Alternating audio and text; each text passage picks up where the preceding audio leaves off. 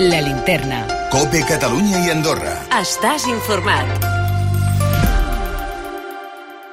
Avui tenim l'honor de comptar amb la presència aquí als estudis de Cope Catalunya i Andorra, de la Linterna Catalunya, de l'Aitor Sánchez i la Lucía Martínez. ¿Qué le doy de comer? És el llibre, el seu llibre, i del que parlarem. Lucía, ¿cómo estás? Buenas tardes. Molt bona tarda, com esteu? Molt bé. Aitor, ¿qué tal? ¿Cómo estás? Hola, buena tarde, muy bien, muchas gracias. Bienvenidos los dos. Eh, bueno, realmente, ¿los niños, por regla general, comen bien? No. Siendo claros. Directamente la respuesta es no. Respuesta corta. No, respuesta larga.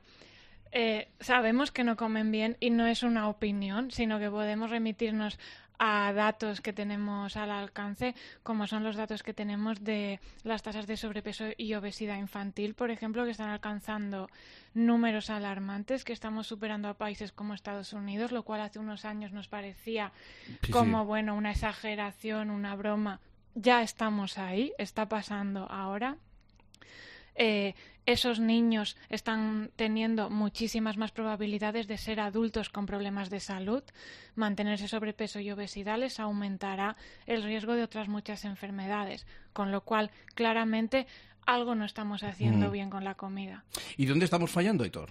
Bueno, estamos fallando precisamente en darles alimentos que, que sean malsanos. Si les diéramos comida que fuese saludable, no estaríamos hablando de, de este problema.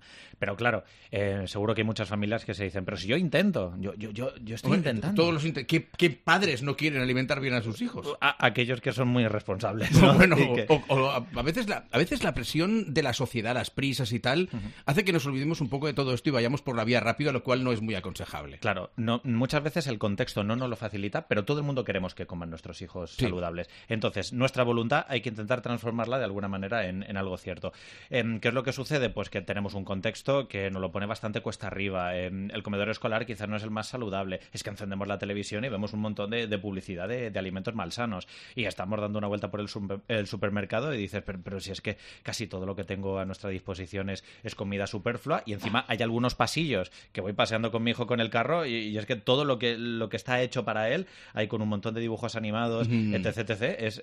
Grasas, azúcares, etcétera, Sí, etcétera. sí, muy complicado. Y bueno, este sería, es uno de los pilares básicos de, de la charla, pero eh, ¿qué ocurre cuando queremos dar verdura a los niños y a las niñas y dicen que la verdura nos la comamos nosotros, que ellos no comen verdura porque no les gusta? Esto es un problema también, ¿eh?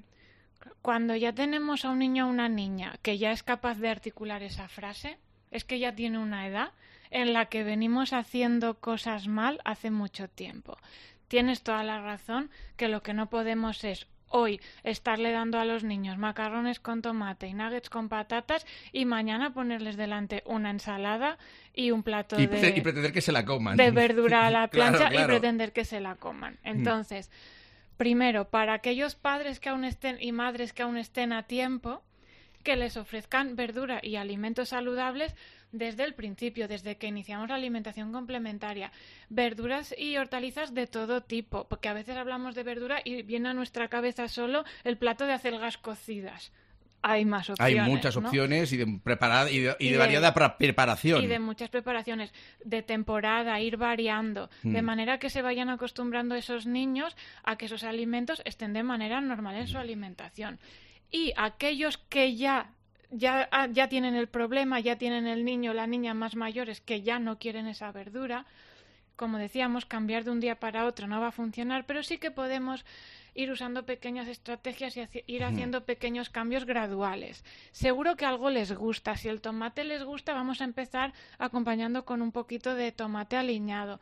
Vamos a ir probando preparaciones como una lasaña. Igual te la acepto mejor que un plato de verdura hervida, una lasaña de verduras. Eh, ver qué les gusta más, igual la zanahoria cocida no, pero cruda que es crujientita sí, y poco a poco ir abriendo camino, nuevas recetas, involucrando a esos niños en la compra, en la preparación. Ah, esta de es una, esa una buena estrategia. Esta ya es lo que iba a preguntar ahora. Si, si precisamente esa involucración sea diciendo, "Ven- vente a comprar conmigo o vamos a cocinar juntos. Si esto ayuda precisamente a la introducción de los buenos alimentos. Sí, por supuesto, porque cuanto más partícipe hagas al niño o a la niña en toda su educación, va a ser muy complicado que te rechace la alimentación, pero es que además va a relacionarse de manera distinta con la comida.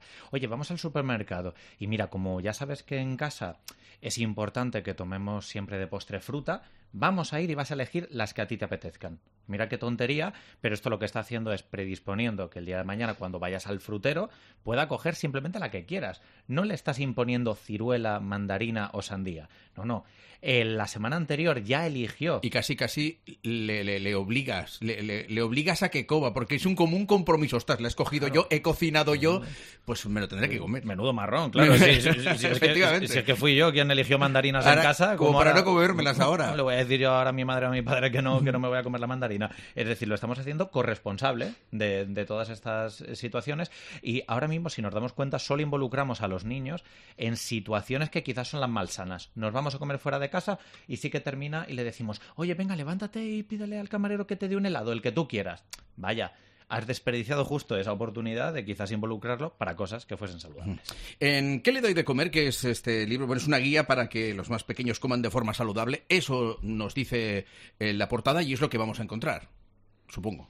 Vamos a encontrar eso y más cosas. más. Claro, tenemos ahí que mantener el misterio, no lo vamos a contar todo por delante. Eh, tenemos también, aparte de lo- los dos primeros capítulos que se basan un poco más en los consejos de alimentación saludable, el primero dando consejos más adaptados a la edad de los niños y el segundo eh, centrándonos en las comidas del día. Eh, luego tenemos un tercer y un cuarto capítulos que nosotros creemos que son los que aportan algo más diferenciador respecto a otros libros eh, similares que hay en el mercado, que es por un lado el tercer capítulo en el que damos consejos nutricionales útiles en patologías comunes, eh, como puede ser la obesidad, como puede ser cuando un niño necesita una dieta hiper- hipercalórica porque tiene algún problema, como podría ser, por ejemplo, que está sufriendo un proceso oncológico, eh, la diabetes, etcétera, ¿no? Patologías muy comunes en, el- en las que muchas veces el consejo nutricional se soluciona con tenga usted esta hoja, esto es lo que tiene que comer el niño. Y eso muchas veces es insuficiente y queremos apoyar ahí, siempre, por supuesto, eh, combinado con el consejo médico y farmacológico que reciban esos niños por parte de los profesionales que los atiendan. Y en el cuarto hacemos una revisión a temas más eh, educacionales eh, relacionados siempre con, con la alimentación, que es nuestro campo, pues aprovechando la experiencia que tiene Aitor con sus niños de sus campamentos Scout. O sea que, Héctor, ya tienes la experiencia, ¿no? Ya directamente. Sí, aunque sí ya que has batallado tú con los alimentos. Sí, mu- muchísimos, muchísimos. Eh, Esto, esto también sirve un poco de argumentación porque hay en, en ocasiones que, sobre todo cuando hablamos de alimentación infantil, se piden muchas cosas desde la experiencia. Y de hecho, en muchas ocasiones, en plan, pero tú tienes hijos, vamos a ver, ¿cómo se nota que no tienes hijos? A ver, mira, esto es sencillo. Hay pediatras que no tienen hijos, al igual que nutricionistas que no tienen hijos, eh, oncólogos que no tienen cáncer y, y también tenemos ginecólogos que no tienen útero. No pasa nada. Es que no hemos venido a escribir un libro desde nuestras opiniones o desde nuestra experiencia. Lo que escribimos en los libros es evidencia científica. Y cuando hablamos de otras profesiones, quizás ahí no le estamos exigiendo a esos profesionales que nos hablen desde la experiencia, sino desde el rigor. Bueno, hay mecánicos que no tienen coche. Claro. Supongo, supongo que habrá mecánicos que no tengan coche en este, en este caso también. Bueno, eh, ¿qué le doy de comer? Supongo, eh, en uno de los capítulos donde te es el gluten, lo que comentabas tú, el gluten, diabetes, eh, todo este tipo de, de momentos en los que tal vez eh, los padres y madres están un poco como atabalados con que, cómo los alimentamos, qué hacemos, qué no hacemos, también les echamos, lo comentabas antes, les echamos un vistazo en el libro, en el que le doy de Sí, comer. tenemos un capítulo dedicado a esas patologías comunes en el, en el que lo que intentamos es eh, ampliar el consejo nutricional escaso que generalmente reciben esas familias, eh, muchas veces porque no se le presta la atención suficiente y la mayoría porque falta en nuestro Sistema Nacional de Salud la figura del dietista nutricionista, especialmente en atención primaria, que sería el profesional que tendría que darles a esos padres, a esas madres, a esas familias esos consejos de alimentación adaptados al problema de salud que pueda tener su hijo o hija. Al final, eh, lo- antes parece ser que se hacía todo esto mejor, porque llevabas a casa, llegabas a casa, la madre que habitualmente era mamá quien cocinaba, eh, decía, mira, este es el menú que hay. Y procuraba que fuera variado. Y no, no, es como ahora, que los padres decimos, bueno, nene, ¿qué quieres de comer? Eh, esto también eh, es una cuestión de falta de educación nutricional, ¿no? Tal vez. Bueno, el contexto ha cambiado mucho y es cierto que hemos eh, sufrido, y digo sufrido también con, con, toda la intención, una transición alimentaria que no nos la ha puesto fácil.